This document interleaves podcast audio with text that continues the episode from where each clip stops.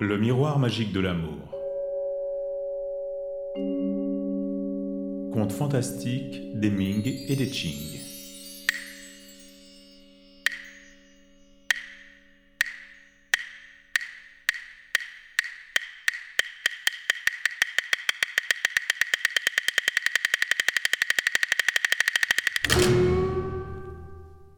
Préface.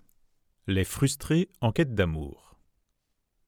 En Chine, dans les grands romans classiques, l'épilogue est souvent une réflexion philosophique sur la vie humaine qui, selon bien des auteurs, ressemble à la fleur reflétée dans le miroir.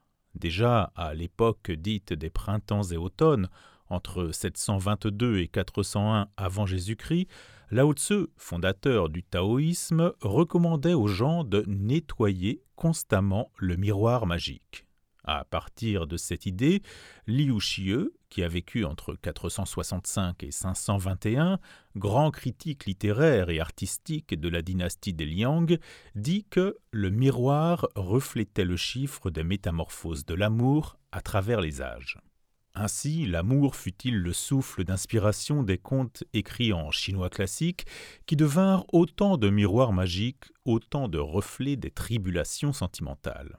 C'est dans cet esprit que le présent recueil, Le miroir magique de l'amour, regroupe les grands contes fantastiques présentés avec une notice sur l'œuvre et son auteur, tirés respectivement des Chroniques de l'amour, Fen Menglong, fin de la dynastie des Ming entre 1573 et 1644, de La fenêtre aux lucioles et herbes exotiques, Changbai Haoguzi, milieu de la dynastie des Qing entre 1736 et 1839, et des contes fantastiques du pavillon de séjour à Shanghai, Wang Tao, fin de la dynastie des Qing entre 1840 et 1911.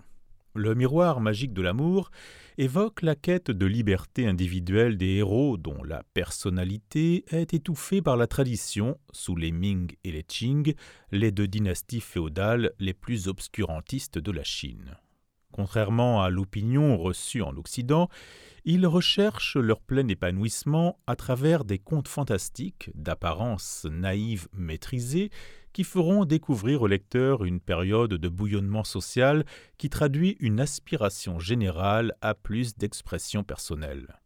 Pour se désengager définitivement de leur asservissement par l'ordre établi, les héros n'hésitent pas à franchir les frontières à la découverte d'une vie meilleure. Le lecteur d'aujourd'hui aurait intérêt à son tour à polir le miroir de l'histoire pour que ce dernier puisse mieux refléter toute la multiplicité de la vie sociale dans la Chine contemporaine. Du point de vue de l'histoire littéraire, le conte écrit en chinois classique constitue une passerelle entre le roman traditionnel et le roman moderne, à cette différence près que le conte classique utilisait un langage plus concis, plus imagé que le chinois vulgaire. Citons comme exemple l'île aux fleurs volantes. Chen Yi se rapprocha avec curiosité de cette île et mit le pied sur terre. Se dirigeant vers l'ouest, il pénétra dans une gorge pour se retrouver sur une vaste étendue plane sans rocher. Des sentiers étaient jonchés de fleurs comme un tapis épais qu'il piétinait. Ces fleurs, molles et glissantes, l'enivraient de leur parfum extrêmement excitant. Tout autour de lui, de grands arbres portaient aussi des fleurs de toutes les couleurs, claires et lumineuses, exhalant un parfum plus fort que celui des prunes du mont Yu. Des fleurs tombaient en pluie, d'autres voltigeaient dans les airs entre les arbres.